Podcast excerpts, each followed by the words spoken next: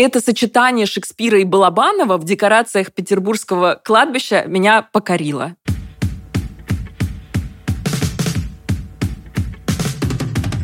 Всем привет! Это специальный подкаст Кинопоиска, посвященный сериалу «Король и Шут». Каждую неделю мы обсуждаем одну серию. Мы делимся впечатлениями, строим теории, подмечаем интересные детали. В общем, помогаем делать просмотр сериала более полным. Меня зовут Ксения Реутова, я кинокритик и журналистка. А меня зовут Егор Москвитин, я кинокритик, но сегодня мы с Ксюшей не вдвоем, потому что к нам присоединится Лев Ганкин, замечательный музыкальный критик. Но начнем, как обычно, с обсуждения того, что происходит в эпизоде. И еще раз на всякий случай предупредим вас, что мы обсуждаем каждую серию со всеми возможными спойлерами. И со спойлеров и начнем. Поздравляю, Ксюша, ты точно в нашем прошлом подкасте предсказала, что будет в этом эпизоде. В нем будет мучительный рехаб. Я предсказала точно, но я надеялась чуть-чуть на другой. Честно говоря, я думала, что это будет бутылочный эпизод под условным названием «Горшок в рехабе». Я поясню на всякий случай для тех, кто, может быть, не знает. Бутылочный эпизод — это одна специальная серия, в рамках сериала, действие которой происходит в одной локации. Она обычно очень минималистичная, чаще всего без резких временных скачков и с участием только самых главных героев, без второстепенных. И действие в этот момент отходит от основного сюжета, чтобы сделать акцент на переживаниях конкретного персонажа. И здесь сначала все намекает на то, что такой эпизод может быть. Но все-таки история группы «Король Шут» слишком обширна, а серий в нашем сериале слишком мало, и, наверное, никак тут не вставал бутылочный эпизод, хотя он очень-очень напрашивался. Кстати, я недавно узнал еще одно блестящее определение того, что такое бутылочный эпизод. А, в шоу к Джимми Киммелу пришел актер а, Ник Оферман, который играет в сериале «Одни из нас», в России известном как «Last of Us». И, в общем, он в третьей серии сыграл в бутылочном эпизоде. То есть история, которая абсолютно отдаляется от всего основного сюжета и рассказывает про отношения а, мужчин, которые вместе встречают конец света. И он говорит, бутылочный эпизод — это эпизод, после которого тебе нужна бутылочка чего-нибудь крепкого. И в Last of Us, и в «Короле и шуте» после этих эпизодов действительно хочется взять и чего-нибудь выпить. Да, с таким определением у нас реально бутылочная серия. И здесь есть центральная тема. Весь этот эпизод — это мистическое путешествие горшка, я бы это так описала, в пограничном пространстве, в пограничном состоянии между жизнью и смертью. И этот эпизод э, посвящен памяти Егора Летова, и я так понимаю, что это отсылка к дилогии «Долгая счастливая жизнь. Реанимация», источником вдохновения для которой послужило попадание Летова в реанимацию. Но я могу честно признаться, что я очень мало об этом знаю. Я, конечно, слушала «Гражданскую оборону», сложно ее не слушать, когда ты смотришь много российского кино. Любит российский режиссер Летова и сценаристы тоже. Мне кажется, с Егором Летовым этот эпизод связан еще и с тем, что, как мы знаем, у Горшка были клинические смерти. А Егор Летов среди наших музыкантов рекордсмен по количеству клинических смертей, и он только в юности пережил их, если не ошибаюсь, 14 раз. И вот эта тема того, что жизнь музыканта его смерть должны быть какими-то равновеликими событиями, и что музыкант должен уйти как-то ярко, например, сгореть в крематории, как об этом шутит Горшок в конце этого эпизода, она здесь а, прослеживается на протяжении всего эпизода. То есть Горшок уже на той стадии, когда он думает, каким будет его уход. И он панически боится клинической смерти, а, он боится, что он начнется в гробу и задохнется. Вот. И, конечно, эта клиническая смерть выступает метафорой какой-то жизни без цели, жизни без смысла, жизни без точки, а какого-то бесславного конца. Поэтому, я думаю, здесь а, отмечается вот это мистическое совпадение между Горшком и Летовым, каждый из которых сталкивается с таким понятием, как клиническая смерть. А ты заметил, что реальный мир в этом эпизоде, он тоже не совсем реальный. Он как будто пошел трещинами, и через эти трещины в него просачиваются мистические сказочные элементы. То есть горшок приходит на репточку, и на репточке он вдруг видит призрак Конфисы. Это прям призрак, потому что больше ее никто не видит. Потом в регистратуре, где ему выдают результат анализа на ВИЧ, там сидит эта женщина с искусственным глазом, снова с повязкой. Из Пикса, абсолютно, дамочка. Помнишь, я говорила, что есть какая-то фиксация. Хочется все время вот этим сказочным персонажам закрыть один глаз. А у авторов почему-то такое желание. И вот она лечит себя пиявками, а поверх белого халата у нее надета золотая брошь с цепочками. И понятно, что в обычной регистратуре ты никогда ничего подобного не встретишь. Да, да, совершенно ясно уже, что нам здесь часто показывают, что мир можно видеть одним глазом, а можно открыть оба глаза. И из проникновения чего-то сверхъестественного в быт мне очень понравился эпизод с дискотекой в этой больнице. И мы понимаем, что у горшка ломкой, что он видит вещи, которые не происходят. И вот как все остальные пациенты жизнерадостно тусуются, пока он, привязанный к кровати, выясняет отношения с медбратом, который здесь тоже совершенно особенный персонаж, это, конечно, какой-то дикий рейв, и это прикольно. Кстати, больница, как мне кажется, я не уверен, а, но больница здесь ровно та же самая, которая была в начале фильма Кантемира Балагова «Дылда», где тоже события происходят в Ленинградской области, и где тоже мы видим абсолютно такое обшарпанное, зеленое, мрачное место, а, но в случае фильма Балагова речь шла о больнице сразу после Великой Отечественной войны. И, конечно, когда ты думаешь, что за 50-60 лет э, в этом заведении ничего не изменилось, тебе становится как-то совершенно не по себе. Да, мне, мне вообще кажется, что достаточно любому человеку, который долгое время провел в России, показать вот эти зеленые стены, и он сразу идентифицирует. То есть ты сразу понимаешь, где это. Там еще хороший момент, когда отец приводит горшка в реанимацию, он напоследок ему говорит, ты давай с достоинством тут. И эта реплика, она звучит как не то издевка, такая не то сарказм, потому что, когда ты в России попадаешь в любое учреждение, где у других людей есть над тобой власть, первое, чего тебя лишают или пытаются лишить, это достоинство. И субъектности. И здесь это показано так наглядно, когда герой поливает ледяной водой, и когда его привязывают к кровати, когда его избивают. Ну, какое же тут достоинство. И мне кажется, не зря именно в этом эпизоде нам показывают семью горшка и авторитарного отца. Тоже он слегка стереотипный, но это абсолютно узнаваемый типаж. Мы все знаем таких людей, мы все видели таких людей. И особенно, когда ты занимаешься творчеством или чем-то, что не настолько очевидно подходит для зарабатывания денег, эти люди тебе говорят, ну что за дурь, как ты себя этим прокормишь, пахать, пахать надо. Это же тоже про подавление, про жестокость, только немного другого рода. Тебе как показалось? Почему именно здесь нам показали отца? Ну вот, к счастью, образ отца не такой однозначный, как образ Анфисы в прошлой серии, потому что, во-первых, мы видим, что отец к двум сыновьям-музыкантам относится абсолютно по-разному. И тогда мы понимаем, что дело не в музыке, не в увлечении, а именно в каком-то конфликте между старшим и отцом. А во-вторых, отца показывают не только однозначно плохим, да, подавляющим волю ребенка, не способствующим его развитию и обретению субъектности и свободы, но его еще и показывают в чем-то правильном. Потому что есть сцена, в которой Горшок стащил молоко с молокозавода, куда его устроил отец. И ему говорят, каким-то образом верни это молоко, которое вы уже выпили, завтра обратно на завод. Ты не будешь таким, как все.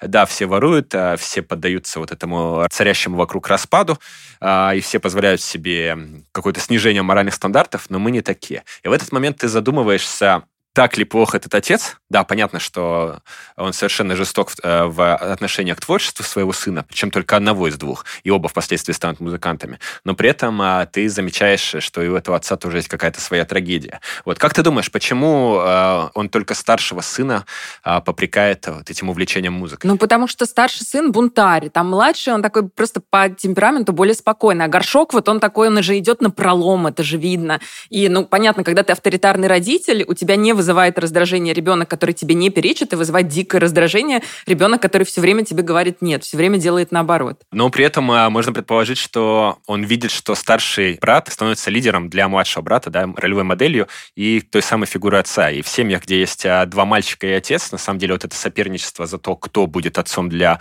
младшего, оно довольно серьезная штука, и это довольно часто встречается. Вот, так что здесь э, еще и накладываются всякие разные фридиски свои. И, в общем, а, благодаря им отец не кажется таким таким э, очевидным, как э, Анфиса. Но еще важно отметить, что как бы судьбы этих людей настолько мистически переплетены, что в реальной жизни папа Горшка умирает спустя 41 день после смерти сына. То есть они успевают э, устроить поминки на 40 день, а дальше его самого не становится. То есть это такая совершенно неразрывная мистическая связь, и она делает эту историю еще более человечной, а героя еще менее однозначным. Помните, в прошлой серии нашего подкаста мы обсуждали, что каждый эпизод сериала содержит эхо основной э, идеи. То есть, если что-то происходит с главным героем, то потом мы видим, что что-то похожее происходит с кем-то из второстепенных персонажей. И здесь мы видим такого совершенно замечательного героя медбрата, который эм, огрубел, очерствел, стал бесчеловечным, деспотичным и чуть ли не как сестра Рэчет э, издевается над всеми, кто оказывается в его власти в этой наркологической клинике. Но вдруг в какой-то момент он говорит, что, а знаешь, я ведь на пианине играл в детстве и мог бы у вас на самом деле клавишником быть. Но мой отец э, устроил меня сюда в первую же смену, какой-то наркоман, мне пальцы дверью перебил, и вот я стал таким, каким я стал.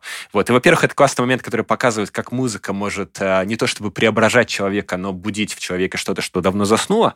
Вот. А во-вторых, эпизод сразу превращается в историю про отцов и детей э, в нашей стране.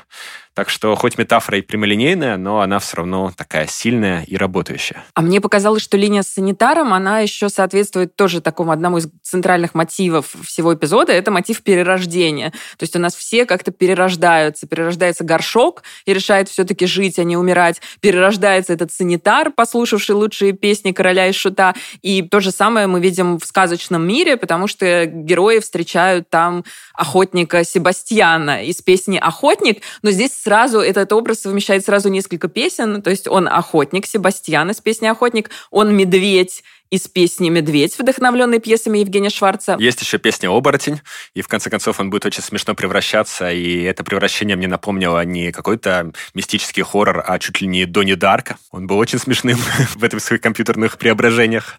Кстати говоря, интересно, что охотника играет актер Алексей Фадеев. В «Скифе» он изображал такого абсолютно бесстрашного воина, которого можно сравнить а, с Кратосом из игры God of War. Не было еще в России ни одного такого мясника на экране, который мог бы а, очень убедительно мочить всех своих врагов. И, видимо, Рустам Масафир прикипел к этому актеру, а может быть, это их такая внутренняя шутка, но вот этого отчасти сурового, отчасти нелепого охотника играет а, наш старый знакомый из фильма «Скиф». Еще, кстати, можно ответить, раз мы уж заговорили об актерах и о том, кто играет в сказочном мире, многие актеры, у них по две роли, то есть они кого-то играют в сказочном мире и кого-то играют в мире реальном. Например, отец э, Горшка — это король из сказочного мира. Или, например, у нас есть персонаж Александр Александра Дебашьяна, который был предводителем гномов в предыдущем эпизоде и пытался предупредить князя об опасности. А здесь он играет вот этого человека из училища, который горшка пытается предупредить и говорит ему, что ты в музыке сгоришь. Ну, кстати, это появление отца в образе короля сразу придает э, смысл эпизоду с отцом в реальности, потому что получается, что именно отец отправляет героя на квест. То есть даже если нам кажется, что это изгнание из дома, на самом деле это э, выход в путь, который поможет герою обрести себя. И тогда отец становится еще менее очевидным и еще более приятным человеком, хоть и выглядит он, конечно, жутковато. Но есть один герой уникальный, который нигде не повторяется, и это герой Шут. И именно в этом эпизоде Горшок и Шут проводят наедине, по-моему, больше гораздо времени, чем в других сериях. Здесь, в этом сериале «Король и Шут», это всегда значит, что смерть близко, что она герою дышит в спину. Все-таки я склоняюсь к тому, что Шут — это вот этот темный допельгангер в большей степени, чем что-либо иное. И меня поразил момент, в котором Шут читает Горшку стихотворение. Колотушка, тук-тук-тук, спит животное, паук, спит корова, муха спит, над землей луна висит. Я знаю это стихотворение. Это Николай Заболоцкий «Меркнут знаки зодиака».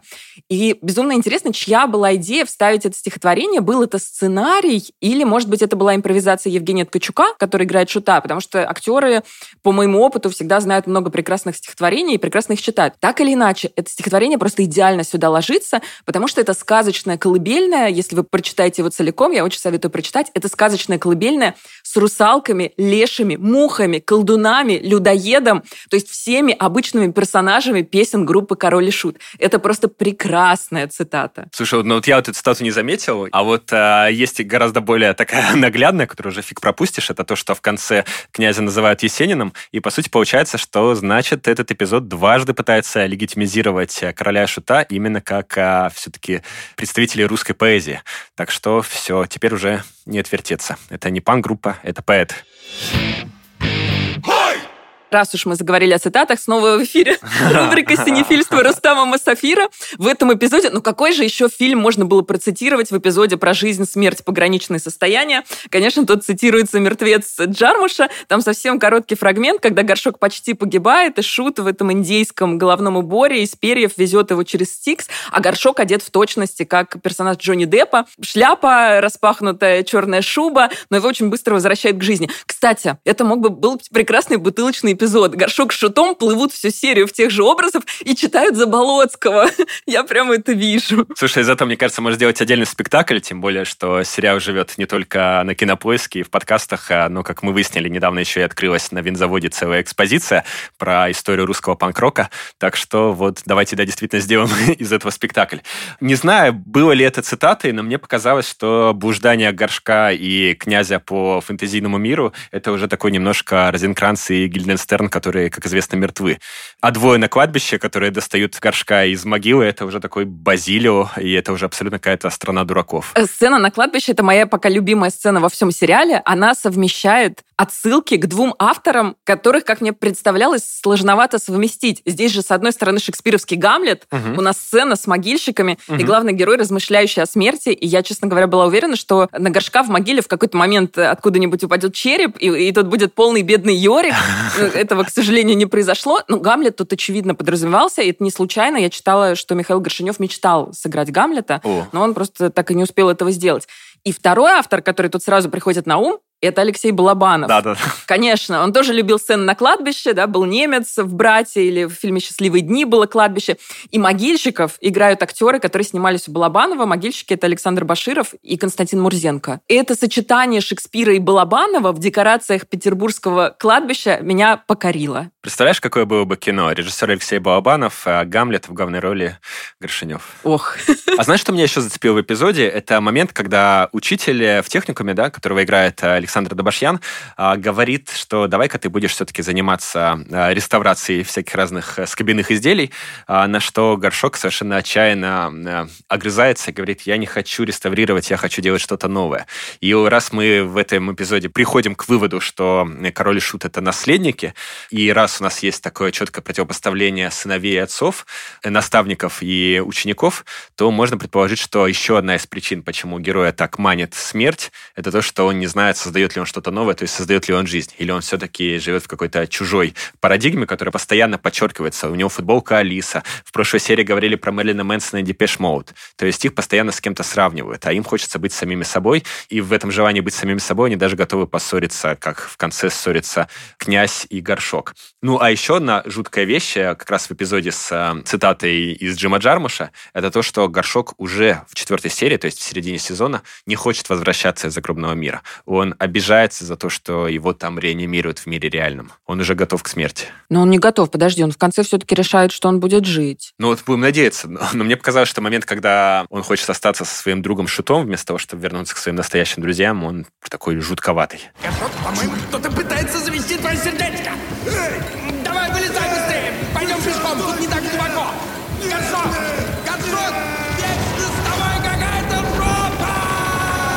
Ну, это и есть тема всего, всего эпизода, того, что что ты выберешь. И вот он уже готов почти выбрать смерть, но в итоге все-таки выбирает жизнь. Ну, то есть думаешь, что он, он выбрал? Мне показалось, что его откачали против его воли. Нет, ну он в конце так улыбается, когда, когда еще грубит ненамеренно этой женщине в регистратуре, и все-таки он уходит жить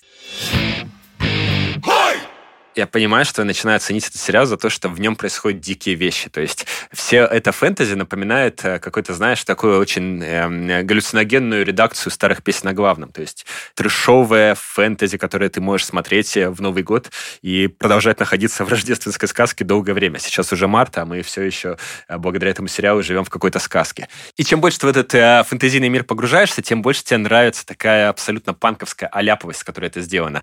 И я не знаю, смотрел ли Рустам Масаф Сафир фильм по названием «Репо. Genetic Opera», и смотрел ли его ты, а, но когда мы доберемся до режиссера, мы его обязательно спросим, потому что есть ощущение, что не только смотрел, но и пересматривал. Если никто не в курсе, то это такая совершенно дикая готическая рок-опера из будущего, в котором а, люди стали продавать э, органы, и в том числе и за долги органы из тебя могут в любой момент вырезать. Там играет, чтобы вы понимали степень трешовости этой истории, не кто-нибудь, а Пэрис Хьютон. Абсолютно безумное кино и явно наложившее отпечаток на короля и шута.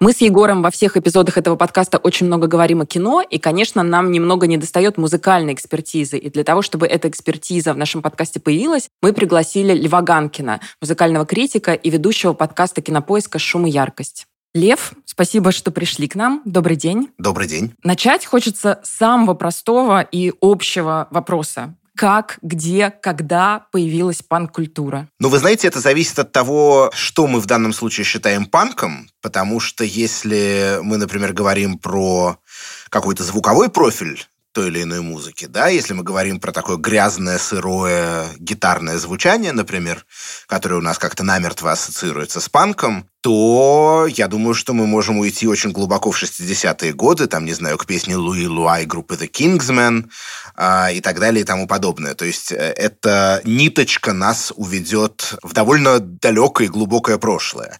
Если мы говорим, что панк — это прежде всего ну, какое-то такое нигилистическое отношение к окружающему миру и нежелание играть по правилам, да, то это тоже все равно будут 60-е годы. Это будет, например, я не знаю, группа Velvet Underground, с ее первым альбомом. А если мы говорим, что панк — это такая большая влиятельная субкультура или даже просто культура, да, внутри какого-то общего культурного пространства Европы и Америки 20 века, то тогда, наверное, это будет середина 70-х годов, это будет в Америке тусовка вокруг клуба CBGB, а в Великобритании это будет э, вот вся эта поросль групп типа Sex Pistols, The Clash, The Damned и так далее.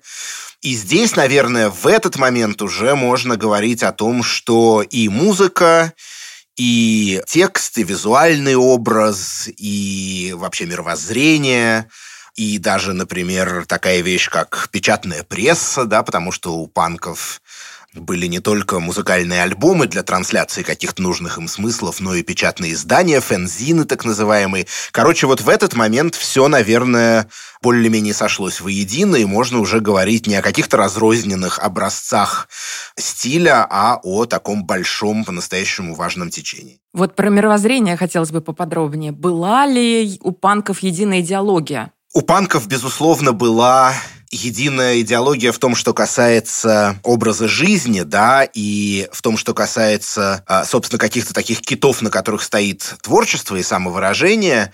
Эта идеология обычно обозначается такой э, англоязычной аббревиатурой DIY из трех букв, да, э, что расшифровывается как do it yourself, сделай сам.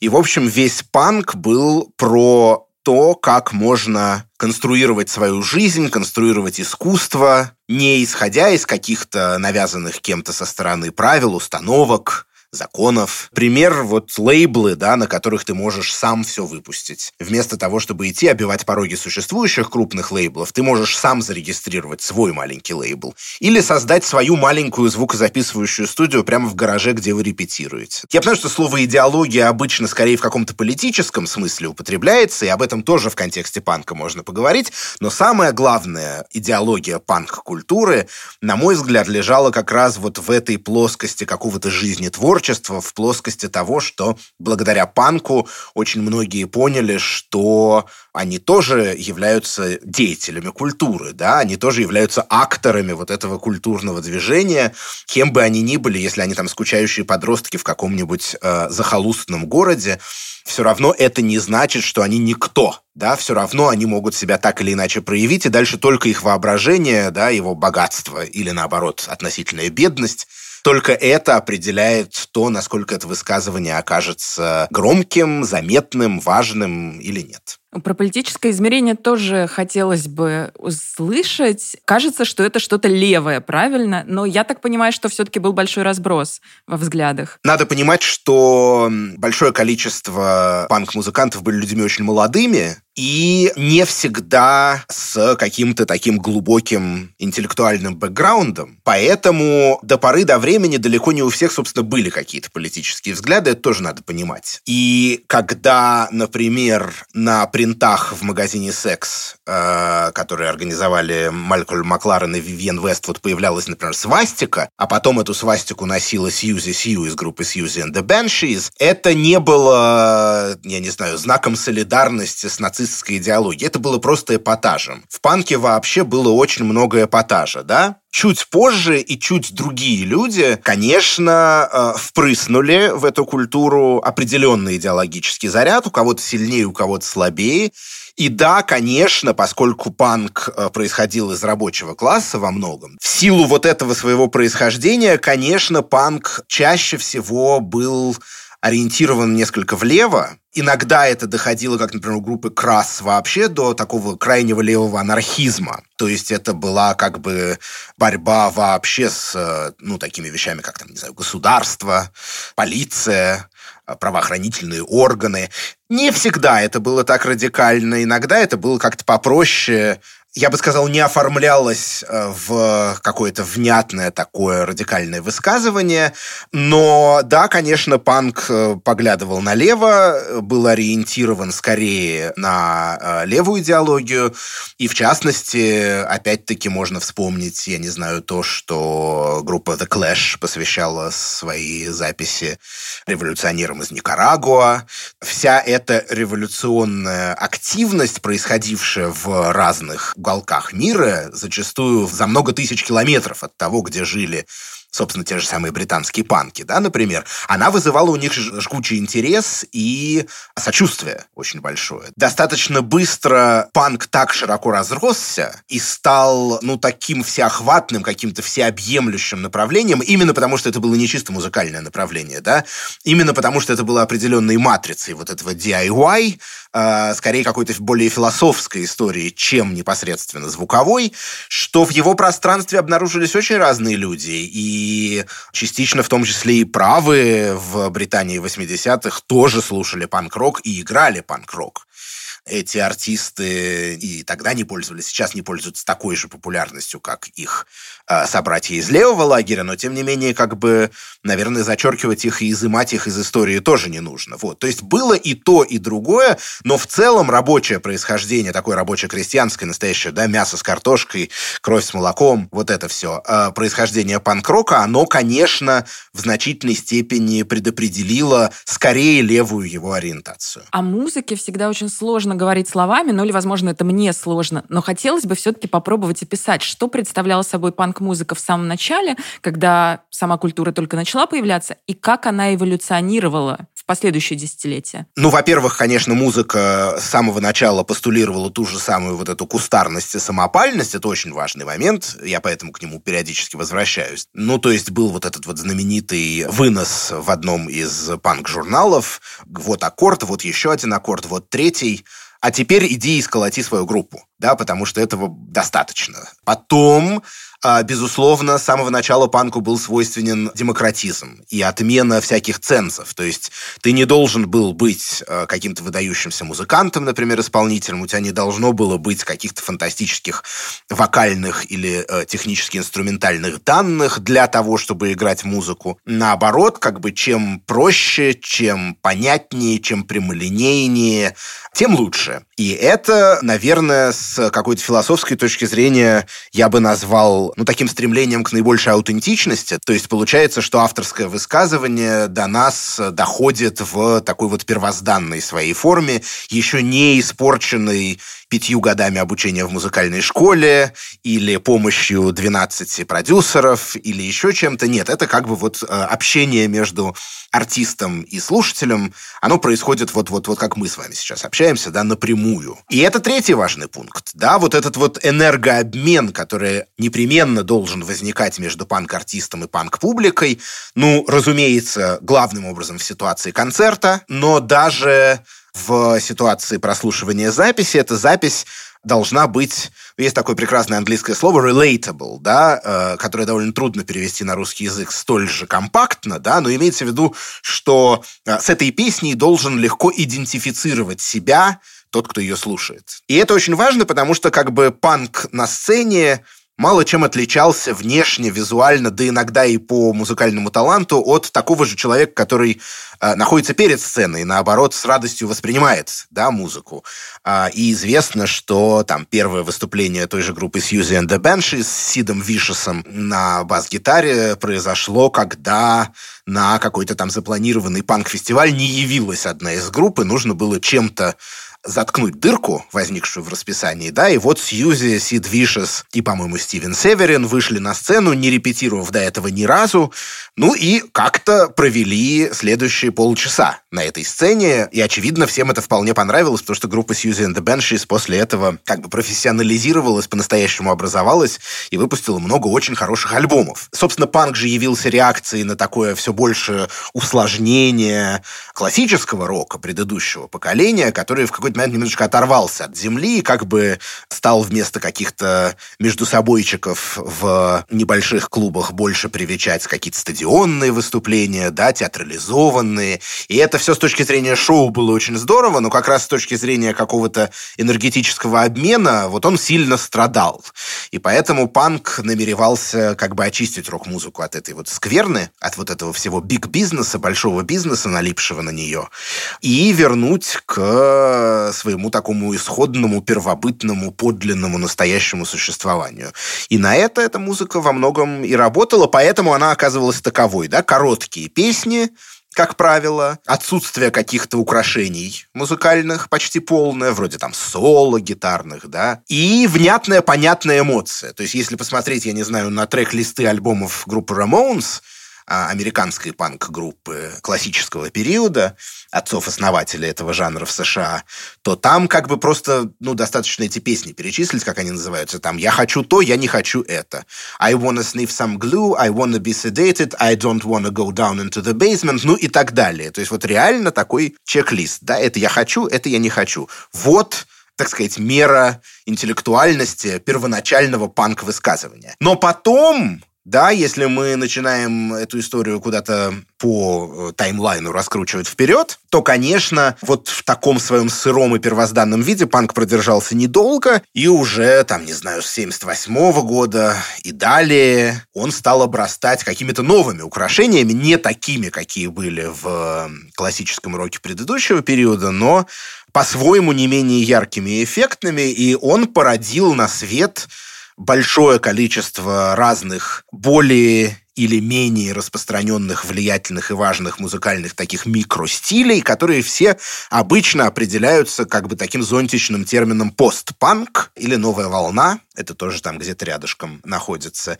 И внутри этого был такой постпанк, секой постпанк, там, я не знаю, ска-панк, готик-рок, все что угодно. Их было очень-очень много самых разных, и все они что-то взяли из панка первоначального, то, о чем мы только что говорили, но определенным образом его, ну вот расширили, да, как бы э, с какой-то эстетической точки зрения, а сделали его немного менее простым и немного менее прямым. Про короля и шута еще часто пишут как про хоррор-панк рок-группу. Вот что это за жанр хоррор-панк? Он вот в этом зонтике, это какая из спиц? Да, хоррор-панк это действительно как раз один из вот этих э, микро-жанров, которые в кильваторе панк-рока появились. В целом, как мне кажется, особого звукового лица, такого явно различимого, у хоррор-панка нет, потому что речь, как правило, идет про панк-рок с соответствующим, я бы сказал, образным рядом. То есть это панк-рок, в котором тексты посвящены всякого разного рода страшилкам и вдохновлены хоррор-фильмами, в том числе категории там Б, С, Д и так далее, да, самыми такими кустарными, тоже дешевыми часто. И визуальный образ тоже все такие немножечко Франкенштейны на сцене, да. Как бы визуальный образ тоже имеет в виду и подразумевает вот эту хоррор-стилистику, поэтому это и стало называться хоррор-панком. Мне кажется, что, ну, такими пионерами, наверное, была группа The Cramps, а самой известной чуть позже стала группа The Misfits. Это такие, ну, можно сказать, классики хоррор-панка, которые много чего придумали, но не столько по музыкальной части, сколько как раз по визуальной. Например, у них была такая специфическая, весьма страхолюдного вида прическа, которая называлась Девилок, дьявольский локон. Это когда по сторонам волосы э, выстригаются довольно коротко, а посредине лба оставляется такой, ну, локон, да, можно сказать, или даже набор локонов, которые зачесываются, опускаются прямо на нос, и получается как бы как будто лоб человека такая трещина испещрила.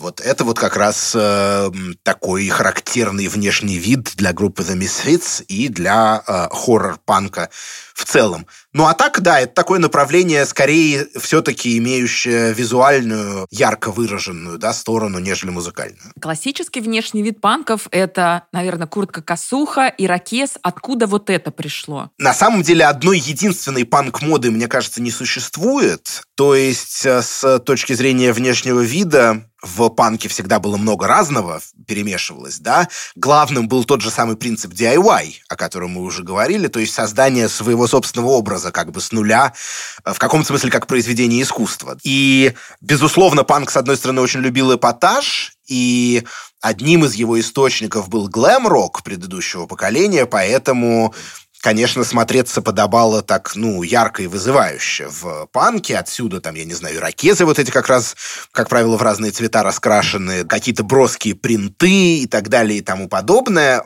Черная кожа косухи – это, в общем, тоже выбор во многом эпатирующий, потому что, с одной стороны, это коннотировано, ну так, по-военному милитаристски, да, а с другой стороны, здесь, конечно, еще есть и коннотация с БДСМ, и, и всякого разного рода не вполне традиционными сексуальными практиками. И все это тоже учитывалось. Это как бы была еще одна такая пощечина, да, э, общественному вкусу в перечне пощечин, которые панк этому самому вкусу отвешивал периодически. С другой стороны, принцип DIY, он ведь еще предполагает такую коллажность, в значительной степени э, любого творчества, и на одежду это тоже распространялось, потому что, ну, наверное, главный аксессуар, ассоциирующийся с панком и с панк-модой, это английская булавка, которая использовалась и в одежде, и как часть деталь пирсинга, и которая, например, могла скреплять какие-то лоскуты и лохмотья воедино. Когда в России появился панк-рок, и легко ли он здесь прижился? Ну, появился он, наверное, на рубеже 70-х, 80-х годов. В принципе, так в историографии, наверное, первые э,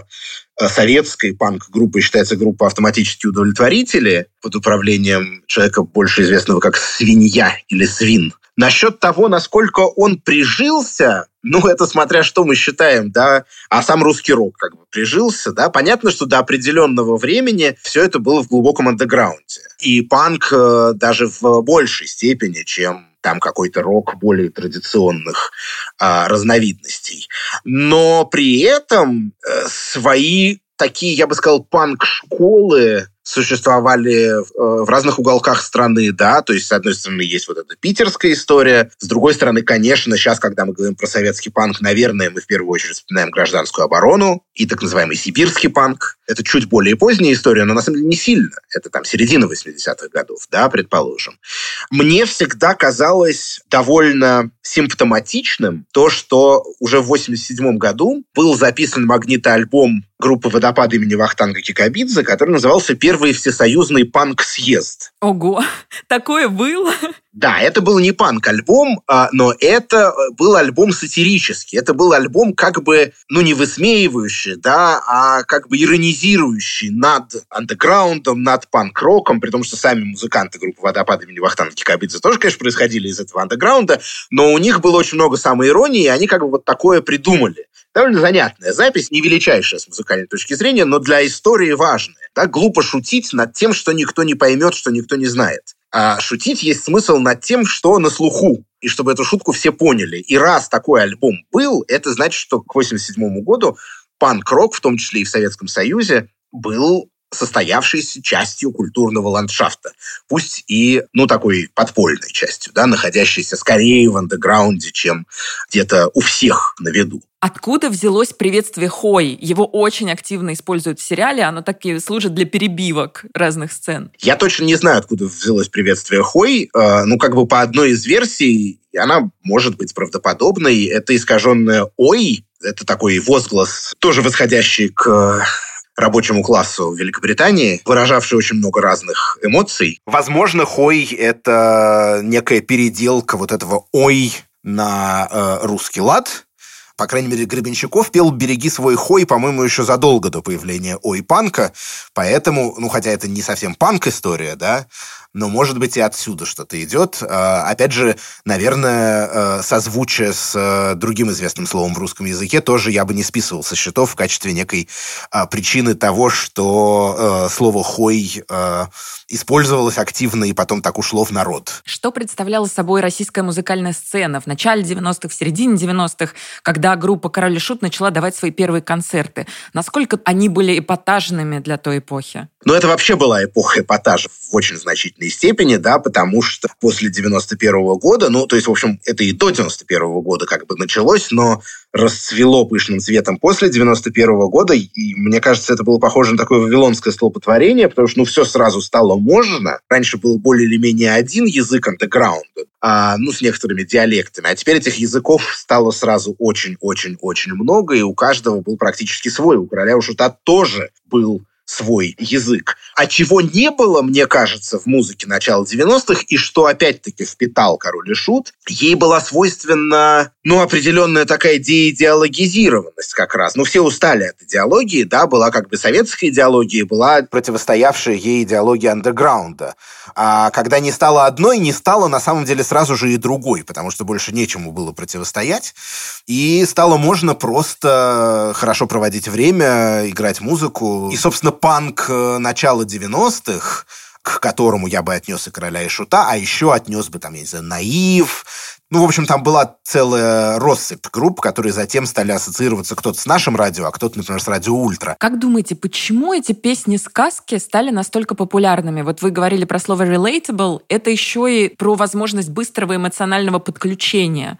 Вот почему публика так быстро подключилась к этим песням? Я думаю, что как раз потому, что, э, с одной стороны, они были замечательно сделаны на чисто звуковом уровне. Они тоже были как в панке и полагается э, песнями достаточно краткими, внятными, да, и находящимися как бы на одной ступени развития культурного с, э, между, да, вот музыкантами слушателем, с теми, кто их должен слушать, с теми, кто подразумевается как их целевая аудитория, это очень здорово, это очень правильно. Это с одной стороны. А с другой стороны, с точки зрения да, лирической, текстовой, это э, апелляция к тем образцам культуры, которые, ну, в общем, для нас, для всех родные к сказке, к, там, не знаю, стишкам-страшилкам, которые рассказываешь друг другу. э, ночью, сидя вокруг костра, да, к книге Эдуарда Успенского «Красная рука, черная простыня и зеленая там что-то». Я забыл уже, как она называлась. Я в детстве ее очень любил. Да, это такие вот э, рассказы-страшилки, которые призваны были леденить кровь Особенно если тебе там, не знаю, 10-11 лет. Это мифология. Ну, в общем, весь вот этот вот комплекс источников, которые для многих именно здесь стали давно частью их какого-то коллективного бессознательного, я бы даже рискнул сказать, да, то есть мы даже не осознаем иногда этого, но мы выросли э, на каких-то вещах, которые занятным образом препарировались в текстах песен Короля и Шута уже вот на новом витке. И поэтому они становились relatable, да, поэтому мы могли э, с ними вступить в контакт, наладить с ними взаимодействие очень быстро, очень легко, очень естественно и натурально. Но при этом поразительно, что они остаются очень востребованными и сейчас. То есть в ТикТоке огромное количество видео с музыкой короля и шута. Почему, как вы думаете, это происходит, при том, что группа уже давно не существует? Мне не кажется это поразительным. Наоборот, я бы удивился, если бы было не так, потому что, ну, во-первых, все эти архетипические сюжеты, они остаются в нашем коллективном бессознательном. Следующее поколение, я даже по своим детям сужу, тяга к всему страшноватому, она никуда не девается, и частично они берут вот эти нужные им эмоции из тех же источников, с которых брали мы, а до нас, из которых брали наши родители. Поэтому это какая-то, по-моему, надпоколенческая история. Это первое. А второе, опять-таки мы говорили о том, что песни «Короля и Шута» очень мелодичные. Непосредственно по своему мелодическому решению музыкальному это почти эстрадная музыка. То есть вот на самом деле, если очистить ее от грязных ревущих гитар, очень так э, милитаристски стучащих барабанов и прочих примет, а, ну, какого-то такого андеграундного рок-жанра, то останутся, ну, эстрадные хиты. И мне кажется, я далеко не первый человек, который э, об этом говорит. Кажется, Михаил Козырев, например, когда брал в ротацию нашего радио песни «Короля и Жута», ровно так это и объяснял, что в каждой из них прячется поп-хит самый настоящий. И раз в них есть вот эти запоминающиеся цепкие лаконичные мелодии, то логично, что том же ТикТоке, где как раз такое и нужно, да, нужна короткая фигура музыкальная, которая будет запоминаться. Логично, что в том же ТикТоке они получают вторую жизнь, да, и я уверен, что это их не последняя жизнь, что и третья, и четвертая у них еще впереди. Спасибо большое, Лев. У меня ощущение, что мы разобрали сейчас всю панк-культуру на винтике. По крайней мере, у меня в голове все гораздо лучше уложилось. Это было замечательно. Спасибо большое. Спасибо вам.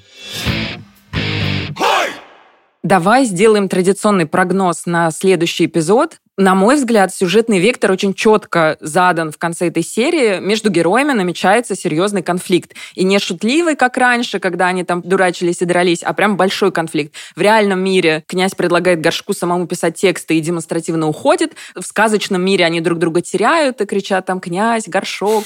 Но при этом Горшок вернулся к жизни и готов дальше творить. Поэтому я ставлю на какой-то конфликт и на какое-то развитие творческой линии Горшка. Ну и я продолжаю ждать, естественно, любовную линию князя, потому что нам на это намекнули еще в позапрошлом эпизоде. Уже пора. Все ждешь и ждешь. Слушай, я надеюсь, что в следующей серии э, Горшок э, что-то попытается показать э, народу без князя и поймет, что они все-таки группа, а не один человек.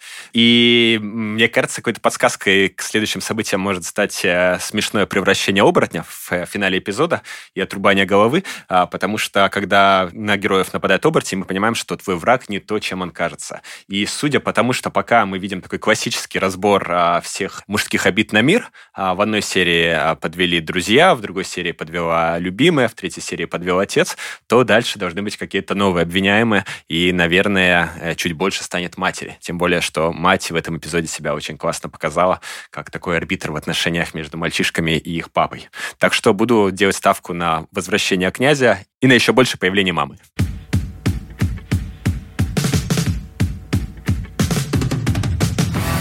На этом мы завершаем обсуждение четвертого эпизода сериала «Король и Шут». Услышимся с вами через неделю в новом выпуске. Напоминаем, что нас можно послушать на всех платформах, в Apple Podcasts, в Яндекс.Музыке, Castbox и всех прочих аудиостримингах, а еще на YouTube-канале подкаста «Кинопоиска». А над этим выпуском нам, как всегда, помогали работать редактор Дауледжа Найдаров, продюсер Елена Рябцева и звукорежиссер Алексей Шмариович. Друзья, большое спасибо, что благодаря вашему монтажу наш поток сознания превращается в что-то более-менее стройное. До встречи через неделю. С вами были кинокритики Егор Петин. И Ксения Реутова. Пока-пока. Пока. -пока. Пока.